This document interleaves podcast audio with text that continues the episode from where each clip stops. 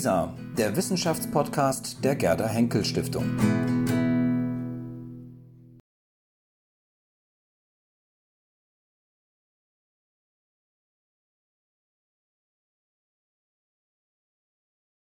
Wir haben es jetzt ja mit einem Thema zu tun, Vermessung von Wissenschaft, zu dem alle, wir alle als Wissenschaftlerinnen und Wissenschaftler sicher eine ganz, äh, eine ganz dezidierte Meinung haben.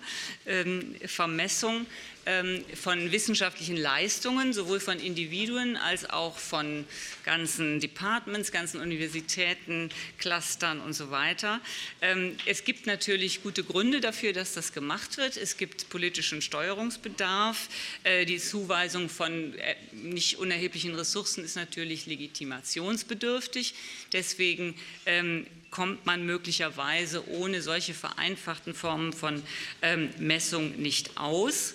Und das qualitative Einschätzen, das Frau Schwan eben schon angesprochen hat, äh, ist wahrscheinlich aus ökonomischen Gründen ähm, nicht immer möglich. Aber ich denke, man muss sich der Implikationen, äh, die da einfließen, bewusst sein und vor allem muss man sich auch der Folgen bewusst sein, die das hat, nämlich ähm, es hat halt einen gewissen Realitätseffekt. Das heißt, wenn man erstmal ähm, als Gruppe zum Beispiel äh, die äh, Bezeichnung Exzellenz, äh, die Note verliehen bekommen hat, dann neigt man natürlich das, dazu, das auch zu glauben. Und andere neigen dazu, es einem auch zuzuschreiben. Und vor allem wird es dadurch auch immer wahrer, weil man einfach viel mehr Geld hat, um dann sozusagen diese Exzellenz auch ähm, unter Beweis zu stellen. Das heißt, solche Folgen sind, denke ich, mit in die Rechnung einzubeziehen. Ähm, Darüber werden sich jetzt vermutlich streiten, hoffe ich jedenfalls, ähm, die, äh, diese Gruppe von ähm, nicht nur Soziologen, sondern ähm, ganz Wissenschaftlern ganz unterschiedlicher Herkunft. Ähm, der Organisator des Panels und Moderator ist Peter Weingart, Soziologe äh, ursprünglich ähm, äh, aus Bielefeld. Wir kennen uns noch aus Bielefeld, aber Sie sind natürlich schon lange nicht mehr da. Ähm, und Akademiemitglied, ähm, nicht mehr in Bielefeld. Ähm, Stefan Hornborstel, Wissenschaftsforscher, äh, Alkomid Hassan, Mediziner vom Universitätsklinikum München und Mitglied der Jungen Akademie, ähm, Christoph Lundgren, fachlich ganz weit weg, nämlich Althistoriker von der TU Dresden und auch äh, Mitglied der Jungen Akademie, Martin Korte von der TU Braunschweig, Neurobiologe und Joachim Sauer, Chemiker von der Humboldt-Universität. Und ich bin sehr gespannt, inwiefern Sie sich streiten werden oder sich einig sind. Ja, schönen Dank, äh, Frau Rediger. Sie haben mir vieles äh, äh vorweggenommen. Äh, ich kann deswegen äh, angesichts der extrem kurzen Zeit, die wir für ein Riesenthema haben, äh, kann ich kurz nur noch sozusagen zum Ablauf sagen. Herr Hornbostel wird eine Einführung geben. Wir haben uns so geeinigt, dass er kurz sozusagen in die Problematik der Bibliometrie einführt. Ähm, Nochmal kurz, um die Frage zu pointieren.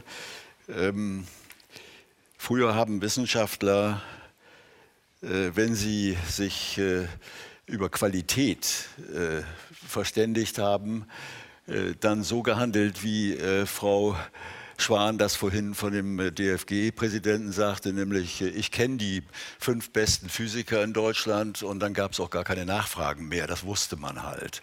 Und äh, das hat irgendwann ab spätestens der 80er Jahre, äh, ich erzähle jetzt ein bisschen so ähnlich wie die äh, Story von dem Babysitter, äh, hat das also unser, unseren Unmut geweckt. Wir wollten Transparenz in diese Entscheidungen bringen und da gab es eine neue Technik, äh, nämlich äh, das Zählen von Zitaten. Äh, das war transparent, das konnte man genau nachverfolgen und das erschien also als ein probates Mittel, um diese Urteile, die, deren Herkunft ja intransparent war, solche Urteile jetzt zu begründen.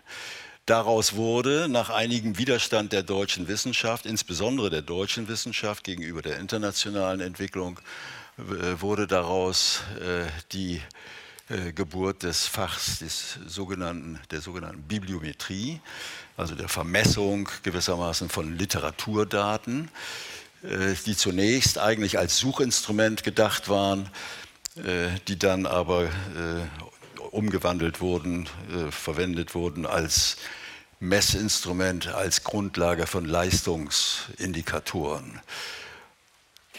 Zunächst, und da schließe ich mich ein, hat man an Folgen überhaupt nicht gedacht, äh, nämlich an den Grundsatz, dass wenn immer man einen quantitativen Indikator äh, in einem Markt bildet, dieser Indikator auch missbraucht werden kann und auch missbraucht wird.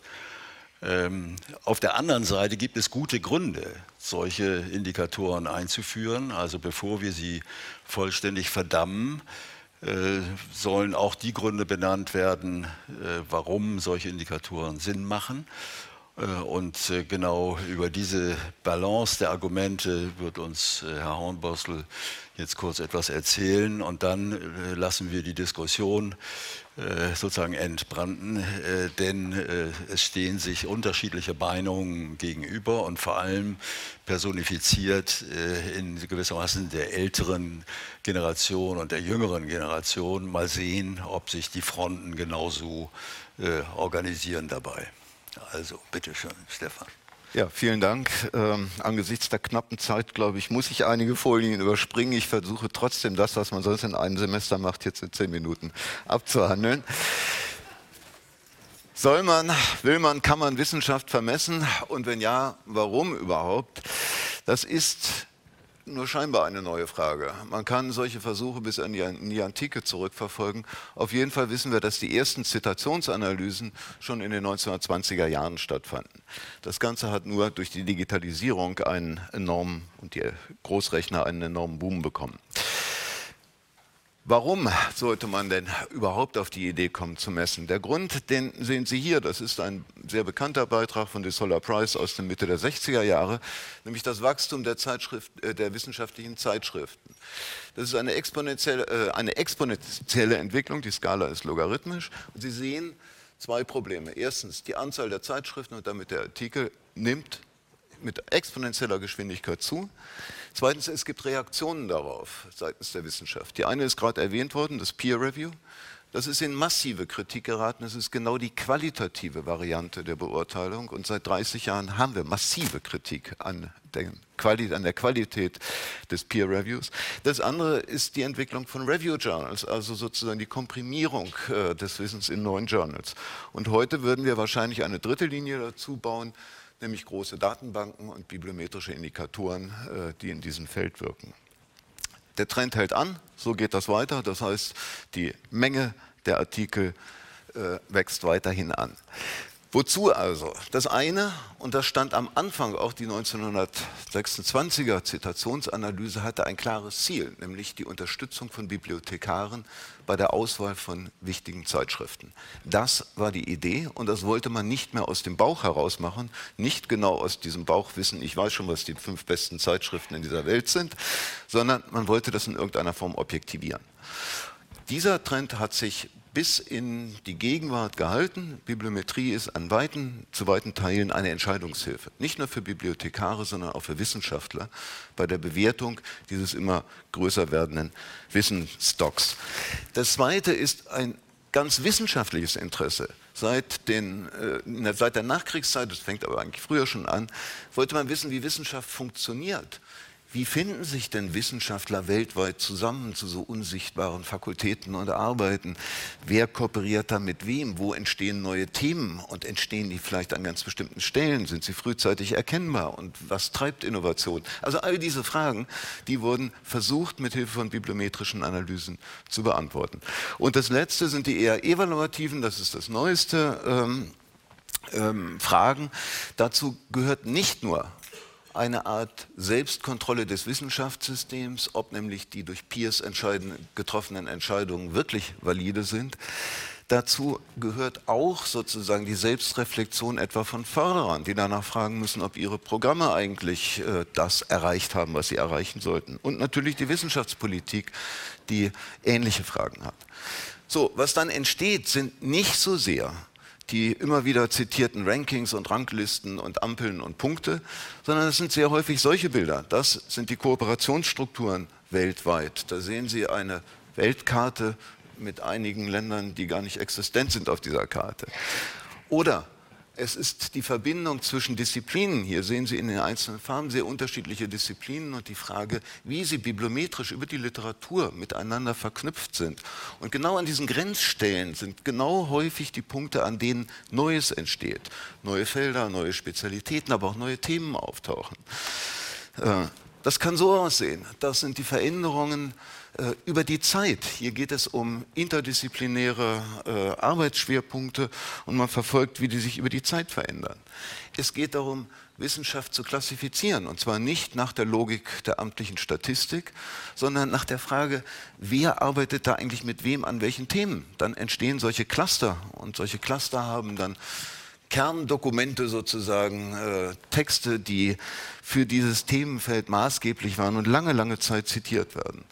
Man kann nach dem Impact fragen, danach, wie wirkt denn Wissenschaft eigentlich mit der angewandten Seite zusammen. Das ist so ein Beispiel, wo man versucht, Patente die Literatur zitieren und umgekehrt wissenschaftliche Literatur die Patente zitiert, daraufhin zu befragen, ob man so eine Art Wissenstransfer verfolgen kann und was denn hinderlich und förderlich ist. Und das ist äh, etwas aus der Medizin, äh, gleich in Vorwegnahme des nächsten Panels.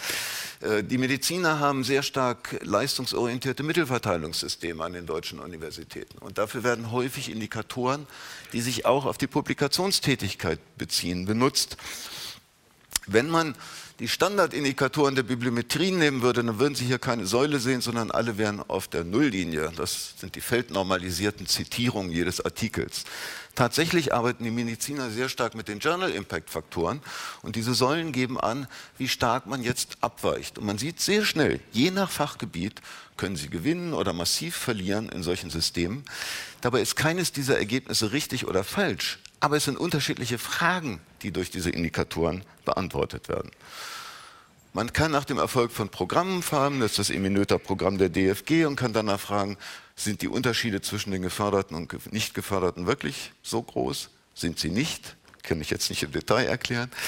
Gut, und wir haben ein paar Probleme, denn ganz grundsätzlich äh, ist das, was wir hier über die Betrachtung der wissenschaftlichen Literatur erfahren, etwas, was untrennbar mit sozialen äh, Mechanismen verbunden ist. Es wird Reputation verteilt über die Zitierungen und viele andere Dinge, aber Reputation ist nun mal nicht nur ein rein kognitives, wahrheitsgeleitetes Moment, sondern da spielen immer auch soziale Faktoren rein. Deshalb ist das gesamte Wissenschaftssystem mit seinen Steuerungsfaktoren ja pathologieanfällig, wenn man so will. Es ist sensibel für äh, Störungen. So, wenn Sie heute an einer Universität äh, sind, dann werden Sie wahrscheinlich inzwischen konfrontiert mit kommerziellen Systemen, die ebenfalls auf Bibliometrie beruhen. Und große Verlage wie Elsevier verstehen sich heute als Information Broker, nicht mehr einfach als Verlagshäuser, sondern die verkaufen Informationen über die Literatur. Und die sind dann manchmal etwas irreführend, denn was Sie da sehen, heißt objektive Analysen von Menschen, Programmen und ähnlichem aber objektiv sind die natürlich nicht, denn Bibliometrie macht etwas ganz Einfaches, sie beobachtet den Kommunikationsprozess der Wissenschaftler. Und deshalb werden Sie mit bibliometrischen Indikatoren auch niemals Aussagen über die Qualität einzelner Arbeiten oder Personen machen können. Sie können etwas über die Sichtbarkeit und Resonanz im Feld sagen, aber nicht über die Qualität. Und damit ist auch klar, wo Bibliometrie die Stärken hat, nämlich auf hohen Aggregationsebenen, wenn es um weltweite Entwicklung geht, Länder, wenn es um große Einrichtungen, Institute geht und so etwas. Je weiter sie sich in Richtung Individuum bewegen, desto anfälliger und schwieriger wird es, mit bibliometrischen Daten umzugehen. Zwei Beispiele ganz kurz, weil die mit Sicherheit immer wieder kommen. Der Journal Impact Faktor. Da werden einfach die Artikel und die erhaltenen Zitate äh, in einer Zwei-Jahres-Spanne ins Verhältnis gesetzt. Sehr manipulationsanfällig, weil Zähler und Nenner unterschiedlich definiert sind. Dieser Indikator ist sehr früh konstruiert worden zur Beratung von Bibliothekaren bei der Anschaffung oder Abbestellung von Abos von Fachzeitschriften. Genutzt wird er heute, und das ganz besonders in der Medizin, um Personen zu bewerten, und das ist eine Katastrophe. Benutzt wird er manchmal auch, um Journals unterschiedlicher äh, äh, Fachgebiete zu vergleichen. Da sehen Sie hier zwei ganz unterschiedliche Journals, eins aus der Nanowissenschaft, einer aus Operations Research. Beide bekommen in sechs Jahren die gleiche Anzahl von Zitaten. Wenn Sie nur ein Zwei-Jahres-Fenster wählen, das ist hier grün markiert, dann würden Sie diese beiden Journals für qualitativ nicht vergleichbar halten. Das eine wäre deutlich besser. Ja. Auch hier sehen Sie, es kommt auf ein Hintergrundwissen an. Dieser Hype um den Journal äh, Impact Factor, der ist von den Verlagen sehr stark angetrieben worden. Sie haben wahrscheinlich alle selbst schon mal eine Mail gekriegt, wo Ihnen mitgeteilt wurde, wie der Journal Impact äh, Ihres Journals, in dem Sie publiziert haben, gerade wieder rasant angestiegen ist. Ein bisschen hat sich das geändert nach einer der vielen Deklarationen, die es gegeben hat, die sich dagegen gewehrt haben. Aber es gibt auch Journals, die es anders machen. Das hier ist das Embo Journal. Das zeigt sehr deutlich die Verteilung, unterscheidet zwischen Artikeln und Reviews, weil die Reviews viel mehr Zitate bekommen, nimmt keine Mittelwerte, sondern Mediane. Das heißt, es gibt Beispiele, wie man verantwortungsvoll mit einer solchen Statistik umgehen kann oder mit solchen Informationen umgehen kann. Äh, ja, das Salami-Slicing äh, und viele andere Dinge werden jetzt als Effekte dieser Indikatoren dargestellt. Ich habe meine Zweifel daran, das hat bisher noch niemand wirklich nachweisen können, ob ein Artikel sinnvoll oder nicht sinnvoll verteilt wird auf verschiedene Zeitschriften. Das andere große, der Hirschindex, hat nichts mit Rotwild zu tun, sondern geht auf Jorge Hirsch, einen Physiker, zurück. Auch da nur ganz kurz ein Indikator, der große Karriere gemacht hat. Sie sehen da zwei Personen. Eine publiziert viel, wird wenig zitiert, eine publiziert wenig mit ganz vielen hochzitierten Publikationen. Beide haben den gleichen Hirschindex. Strukturelle Informationen können Sie aus einem solchen Index nicht herauslesen. Ja. Das heißt, worauf ich hinaus will, Sie brauchen eine gewisse Kompetenz, wenn Sie mit solchen Indikatoren umgehen wollen. Ja, das Publish or Perish ebenfalls als Effekt immer wieder deklariert. Ja, das sind Umfragewerte. Wissenschaftler, insbesondere Lebenswissenschaftler, verspüren Publikationsdruck. Das kann man da oben sehen. Nicht extrem, aber sie verspüren ihn. Aber wissen Sie, wann das aufgekommen ist? Publish or perish? Der Ausdruck. Einer ein Tipp? 1927 ist die erstmalige Erwähnung. Sehr gut. Und Sie sehen daran, dass dieses Problem, dieses wettbewerbsgetriebene äh, Problem, sich über Publikationen zu profilieren, eigentlich überhaupt nichts mit bibliometrischen Indikatoren zu tun hat, sondern mit den Prinzipien von Wissenschaft. Und das ganz lange, bevor es Bibliometrie gab. So, die Felder sind sehr unterschiedlich geeignet. In den äh, Naturwissenschaften haben wir in der Regel eine sehr gute Abdeckung der Datenbanken, sowohl was die Artikel angeht, aber auch andere Literatur. Bei Informatikern, Ingenieuren sieht das schon sehr viel schlechter aus, weil die andere Publikationsgewohnheiten haben. Die haben Proceedings und ähnliche Dinge. Und wenn sie in die Geisteswissenschaften gehen, wird es ganz dunkel. Und die Sozialwissenschaften. Hier ist nämlich nur noch ein ganz kleiner Teil der produzierten äh, Literatur in den Datenbanken erfasst und entsprechend auswertbar. Auch das muss man wissen. So, schließlich muss man mit der Statistik umgehen können. Ja, kleine Unterschiede, die durch Mittelwertsbildungen entstehen und auf Ausruht, äh, äh, Ausreißern beruhen, die muss man interpretieren können. Hier haben wir zwei Institute, die verglichen werden, die fast ein absolut identisches Profil haben und trotzdem unterschiedliche Mittelwerte. So, letztes Argument, warum ich glaube, äh, dass man die Wirkung der Bibliometrie etwas unterschätzt, äh, überschätzt, ist das, was wir als letztes Problem gerade äh, diskutiert haben, nämlich die Predatory Journals, äh, die aufkommen. Kein Wissenschaftler, der sich ernsthaft über äh, bibliometrische Indikatoren profilieren wollte, würde in einem Predatory Journal publizieren. Das wäre einigermaßen unsinnig. Trotzdem passiert es und trotzdem machen diese äh, räuberischen Journals Karriere. Gut. Es hat aufgrund der äh, äh, immer wieder ja, fehlerhaften, missbräuchlichen oder inkompetenten Nutzung von Indikatoren jede Menge Stellungnahmen gegeben, immer wieder national, international von Fachgesellschaften. Sie werden leider in der Praxis weitgehend ignoriert. So, bleibt mir zum Abschluss nur zu sagen, man kann das natürlich unterschiedlich sehen. Man kann, wie im unteren Zitat angegeben, haben, angegeben ein basale Skepsis haben gegenüber jeder Form von Messung. Man kann es mit Einstein halten und sagen, das muss man etwas differenzierter sehen. Oder man kann es, wie äh, mit dem New Public Management äh, es häufig gesehen wird, einfach sagen, klar, was wir managen wollen, müssen wir auch messen können. So viel. Danke für Ihre Aufmerksamkeit.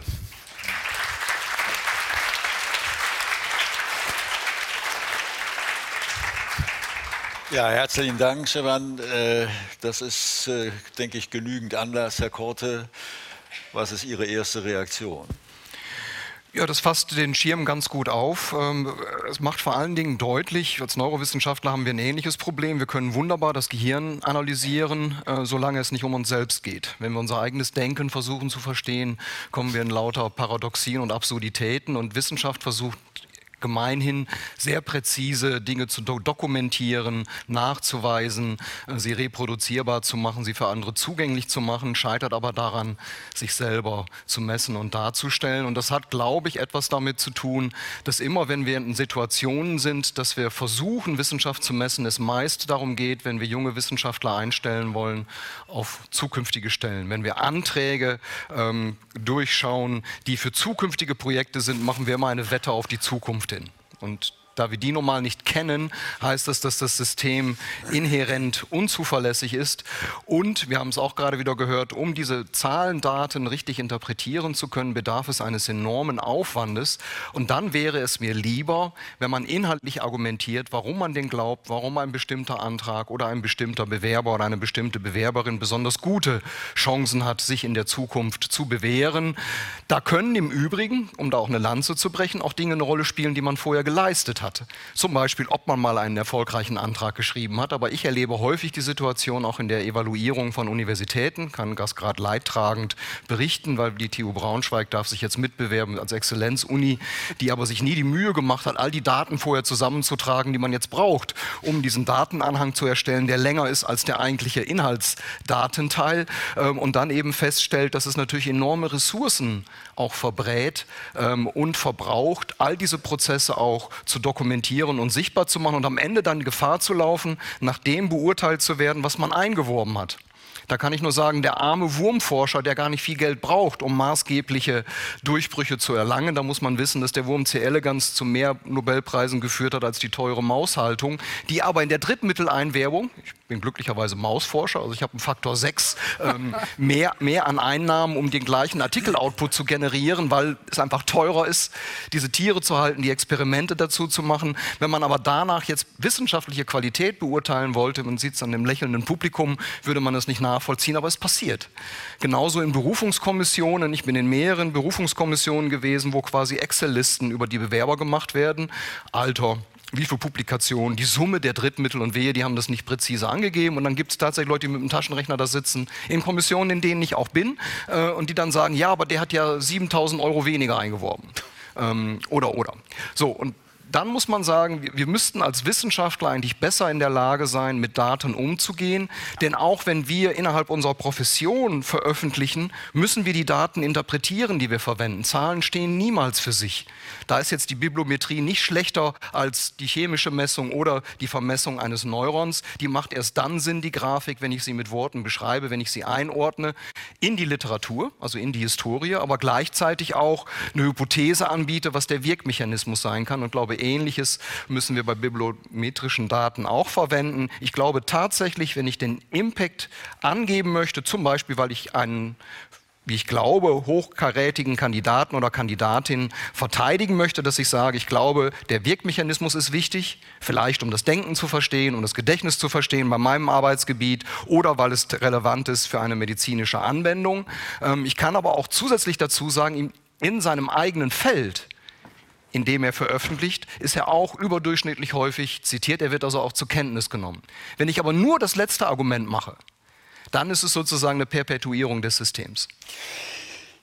Die Bibliometrie ist sich ja des Unterschieds zwischen Qualität und Quantität bewusst. Das ist gewissermaßen ja das Kernproblem des Faches. Die Frage ist, gibt es Grenzen der Überführbarkeit oder aber lässt sich das gar nicht vermeiden, dass wir sozusagen in der Welt, in der jetzt diese Zahlen verwendet werden, in der Berufungskommission Entscheidungen über drei, vier oder manchmal auch 40 Bewerber machen müssen, in, oder Kommission, Bewertungskommissionen, die die Exzellenzanträge zu bewerten haben, wo die es mit äh, Hunderten und nicht Tausenden von Seiten zu tun haben, sind die nicht gezwungen, diesen Schritt zu gehen, Herr Sauer? Da ist genau das Problem. Also ich stimme vollkommen zu, dass es für, eine, für die Soziologie der Wissenschaft diese groben Dinge, die Sie erklärt haben, wie Gebiete kooperieren und äh, wie die zusammenhängen, ist das ein wertvolles Tool. Und äh, die Möglichkeiten, die in den letzten zwei Jahrzehnten entstanden sind, die sind natürlich gewaltig. Und es wird eben die Mittel der künstlichen Intelligenz werden voll genutzt. Die Frage kommt bei der Leistungsbewertung quantitative Indikatoren zur Leistungsmessung. Und da ist die eine Seite die Journale, die nach diesem zweifelhaften Impact-Faktor bewertet werden. Es gäbe auch die Möglichkeit, das über zehn Jahre zu erheben, aber da hat vom Marketing-Perspektive her keiner mehr Interesse.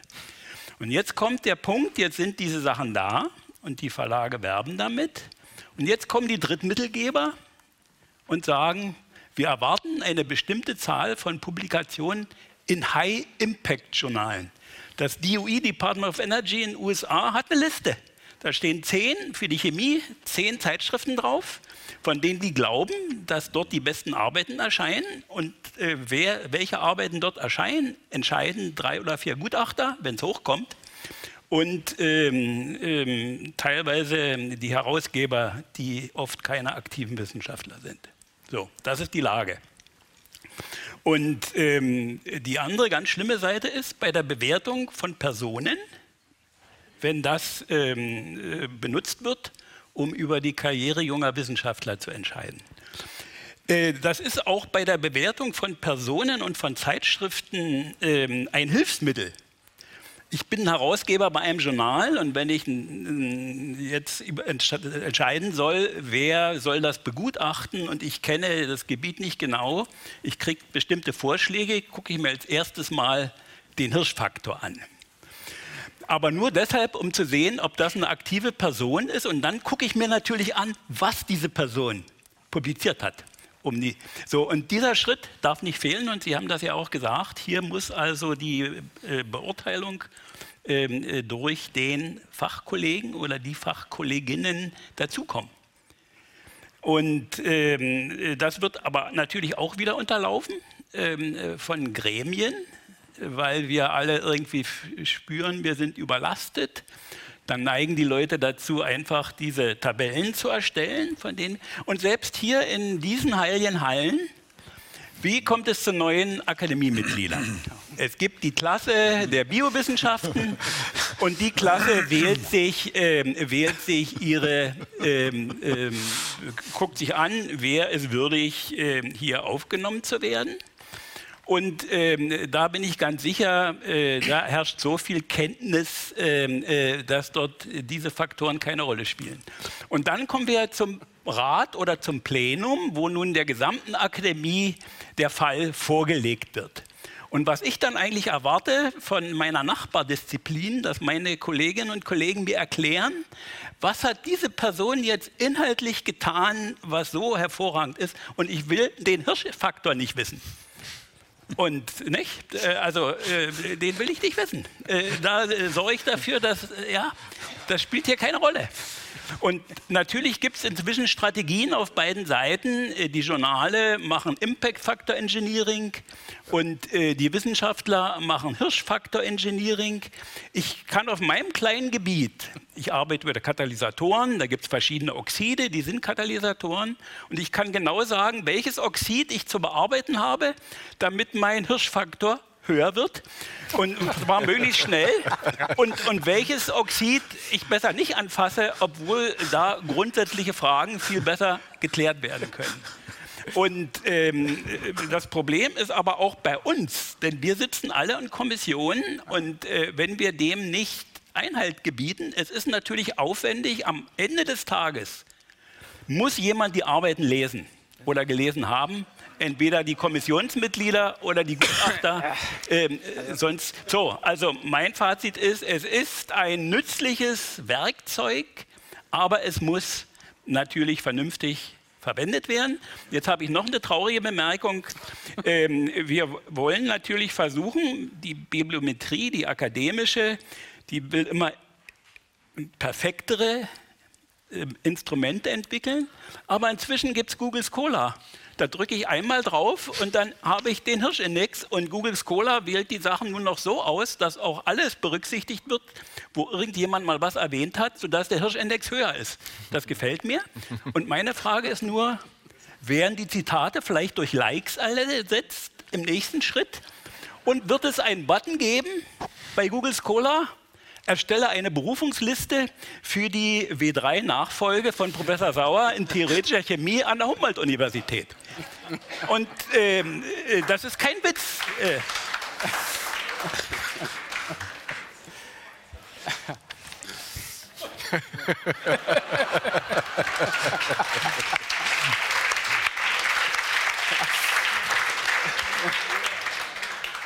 Herr Sauer spielt auf eine neue Entwicklung an, äh, die sich unter der Bezeichnung Altmetrics äh, etabliert und die in der Tat äh, von, den, von den sozialen Medien äh, abhängt. Äh, und das markiert insofern ein, eine sehr wichtige Entwicklung, weil wir es hier zu tun haben mit, einer, mit, mit sozusagen einem Sprung aus der innerwissenschaftlichen substanziellen Bewertung hin zu Aufmerksamkeit von außen. Und nun muss man die traurige Nachricht noch verstärken, dahingehend, dass viele Wissenschaftler diesem, dieser Versuchung folgen. Das heißt, sie, sie sind in Facebook unterwegs, sie sind in Twitter unterwegs äh, Sie sind in YouTube unterwegs äh, und sozusagen und es gibt sogar Untersuchungen darüber über die Frage, äh, wird die Aufmerksamkeit und wird die Zitationszahl durch Aktivität in den sozialen Medien verstärkt. Hier haben wir jetzt einen Althistoriker, den kenne ich von Kindesbeinen an. Und den frage ich jetzt, weil er gewissermaßen in die ganz junge Garde äh, gehört. Wie hältst du es mit Facebook und Twitter und so weiter um deine Zitationszahlen äh, im, äh, im, Gebiet der Althistorik äh, zu, ab, ja. abzugraden? Eine ganz ungünstige Auswahl der Podiumszahlen habe, da ich diese ganzen modernen Medien irgendwie verweigere. Das ist ganz ungünstig jetzt für, die, für das Argument. Und ähm, es ist auch ungünstig, Herr Sauer hat mir das vorweggenommen. Ich wollte ja als Althistoriker Sie alle mit einer ganz uralten Kulturtechnik überfallen und das Lesen anstelle des, ähm, das ich vermutet. anstelle des Messens setzen. Das, um, Nein, aber es ist, ich, ich, würde jetzt, ich würde ganz ernsthaft sagen, es ist ähm, nicht ganz unproblematisch. Als ich das erste Mal in einer Berufungskommission ähm, sitzen durfte, hatte ich so diese Idee, um das vergleichbar zu machen, würde ich von allen Leuten alle Schriften lesen. Nachdem dann pro Person 800 Seiten eingereicht werden, ja, zwei Bücher und drei Aufsätze, habe ich diesen Vorsatz doch auch schnell wieder fallen gelassen, um auch mein eigenes Werk irgendwie weiter voranzubringen. Ähm, insofern, ich gebe schon zu, dass die Geisteswissenschaften ganz speziell, glaube ich, vor der Herausforderung stehen werden, einen kreativen Vorschlag zu machen, wie man besser messen kann. Wir werden auf Dauer uns der Messung nicht komplett entziehen können. Ich glaube auch, dass es Verbesserungsmöglichkeiten geben kann. Die sind auch alle schon bekannt. Das Leidener Manifesto ist schon genannt worden, also Transparenz, das wurde eben schon in der Sektion genannt. Ähm, fachspezifische Indikatoren wird auch immer genannt. Man hält sich nicht immer dran. Eine Anekdote vielleicht von der Technischen Universität Dresden, das ist nicht für die Öffentlichkeit bestimmt, aber wir sind unter uns. Ähm, das Institut für Geschichte in Dresden hat eine Zielvereinbarung unterschreiben müssen und wird an den Publikationen im Fach Geschichte in den Zeitschriften Nature und Science gemessen. Ähm, auf den dezenten Hinweis, dass Historiker, jetzt nicht nur Althistoriker nicht, sondern Historiker generell eher selten in diesen Zeitschriften äh, publizieren, hieß es von der Universitätsleitung, das mache überhaupt nichts, wir könnten diese Defizite ja durch andere Leistungen ausgleichen. ähm, insofern, also ich glaube schon, es gibt, es gibt sozusagen auch Raum für Verbesserung innerhalb des Systems der Messung. Ich würde trotzdem denken, dass wir insgesamt auch weniger messen müssen. Hm, das hat auch was mit Mut zur Entscheidung zu tun. Und zwar eine Entscheidung in einem, in einem aufgeladenen Sinne von Entscheidung. Was ich subsumieren kann, ist keine Entscheidung. Was ich ausrechne, ist keine Entscheidung. Sondern entscheiden heißt auch springen, heißt sozusagen auch Ungewissheiten aushalten und das Risiko einer Fehlentscheidung zu tragen. Wenn wir dahin mehr kommen, dann brauchen wir auch weniger uns dieser Illusion hinzugeben, dass wir alles messen könnten. So.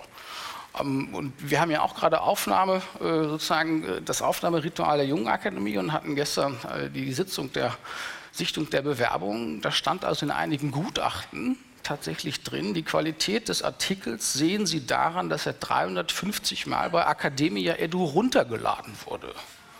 Mhm. Ob er gelesen wurde, was die Leserinnen davon gehalten haben, das steht schon nicht mehr drin. Also das wäre auch so ein Ding, da kann man, das kann man entweder besser machen oder man kann es weniger machen. Und wenn wir über die vermessene Universität reden, dann brauchen wir das eigentlich in dem anderen, in dem anderen Wortsinne einer unangemessenen Universität, die sich diesen Zumutungen einer Gesellschaft, die mit Zahlen traktiert wird, wie wir es in der Sektion vorher gehört haben, ein bisschen entzieht und den Schutz der Organisation nutzt, um nach innen etwas zu schaffen, von dem eben nicht nur die Universität profitiert, sondern die Gesellschaft als Ganzes, nämlich einen irrtumsfreundlichen Raum. Einen Raum, in dem ich nachdenken kann und Fehler mache und dadurch die Chance auf tatsächliche Durchbrüche und wissenschaftliche Erkenntnis enorm vergrößere. Indem ich nicht darauf schaue, was ist sicher und was ist sichtbar, sondern indem ich frei forsche und das Risiko eingehe, dass auch nichts rauskommt. Wenn ich das Risiko nicht eingehe, sinkt die Chance, dass tatsächlich wissenschaftlich ein Paradigmenwechsel kommt. Und diesen Raum brauchen wir.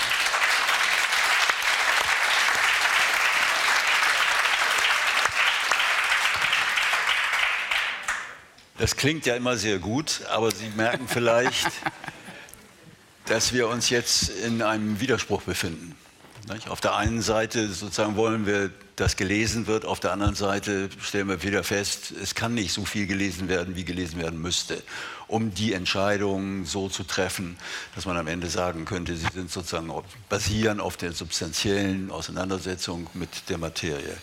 Die Mediziner sind äh, ja auch schon vorher als diejenigen, gebrandmarkt worden, äh, die, die, die Leistungsindikatoren als erste eingeführt haben.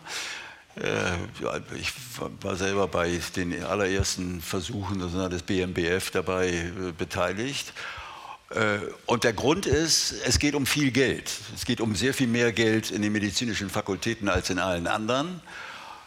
Und wie ein Dekan mal sagte, äh, die Leistungsmessungen oder Leistungsmaße äh, sind das beste Mittel, um der, den Streit in der Fakultät beizulegen. Ja. Herr Sahn, erzählen Sie uns ein bisschen aus Ihrem Erfahrungsbereich.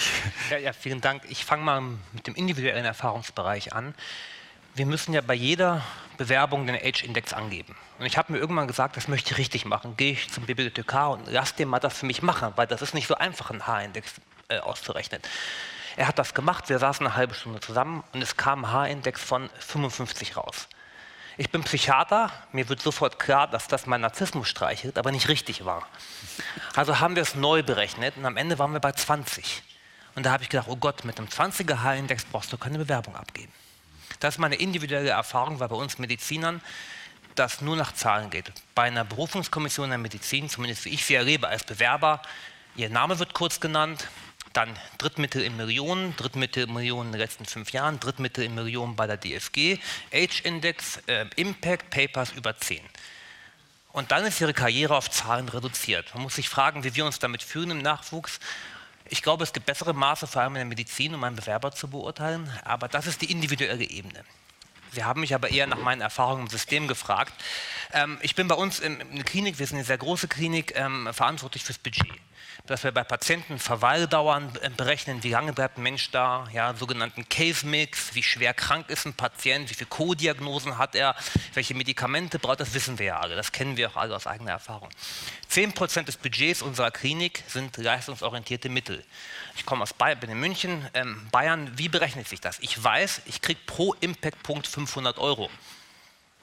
Dabei ist wichtig, aber wie kommt so ein Impact-Punkt zustande? Was ist mit einem Abstract? Wenn ein Abstract auf einer Seite im Abstract-Band ist, gibt es dafür 0 Euro. Wenn dieser aber auf zwei Seiten geht, das heißt, wir haben doppelte Seitenzahl, ist bei der Berechnung das ein Artikel. Dann, ich habe das System mir nicht ausgedacht. Kann man im Internet nachlesen. Wie ist es mit Drittmitteln? DFG, BMBF ist Faktor 4. Wir wissen genau, wir kriegen so und so viel ROM für so und so viel Euro Drittmittel. Und ich will nicht sagen, dass es Fehlanreize gibt, aber es macht es schwierig, als Nachwuchs, den Nachwuchs zu beraten, was sollst du machen. Ich kann nicht mit gutem Gewissen jemandem raten, im Moment nicht in dieses System einzusteigen. Und B, innerhalb der Fakultäten ist es schwierig. Ich bin, wie gesagt, Psychiater, wir machen Neurowissenschaften Guide. Ich glaube, äh, ähm, das kann man so sagen. Wir, bei uns ist es viel einfacher. Wir haben durchschnittlichen Fachimpact von 4,3, das wissen wir. Das ist viel leichter, an diese LOM ranzukommen, als beispielsweise jemand in der Allgemeinmedizin, einen durchschnittlichen LOM äh, Impact-Faktor Index von 1 haben. Da gibt es ein paar Faktoren zum Ausgleichen. Dann können wir die Genetiker nehmen. Ja, die kommen, da geben sie, bitte nicht falsch verstehen, in der Medizin 100 Blutproben ab und haben vielleicht das Glück und sie landen auf 20 Science or Nature Papern. Da wird jetzt gegenreguliert, das wird nur noch berechnet, wenn Sie in der Zeile 1 der Autorenschaft und so weiter, Sie sehen, es ist, es ist halt ein System, was es sehr, sehr schwer macht, Leute zu beraten. Und ich will noch mal kurz auf mich selber zurückgehen. Ich habe immer gut publiziert, sonst wäre ich nicht in meine Position gekommen. Wie in der Jungen Akademie diskutieren das. Wir sind ja etwas oben in der Nahrungskette, sonst wären wir vielleicht gar nicht Jungen Akademie, vor allem die Naturwissenschaftler unter uns bei der Auswahl. Und ich habe in den letzten zwei Jahren, ähm, bin ich Mitherausgeber der deutschen Schizophrenie-Leitlinie. Das ist ein Dokument, das ist jetzt fertig, 1200 Seiten in Word. Das wird die Behandlung der schwersterkranken, psychisch Kranken in Deutschland verändern, wird Hinweise für die Politik geben, wo Probleme sind. Dieses Dokument wird mir null Impact-Punkte bringen und null Euro Drittmittel. Aber ich glaube immer noch, dass es richtig war, das getan zu haben. Aber ich hätte es vor ein paar Jahren in meiner Karriere nicht getan, dann hätte es meine Karriere erledigt. Jetzt kann ich das entfristeter auf meiner Position. Und ich finde es schade, dass die Entscheidung, dass die Entscheidung bei mir hinsichtlich so einer schönen, wichtigen Aufgabe, was mit der Befristung, Entfristung zu tun hatte, ich hätte das gern schon vor vielen Jahren gemacht.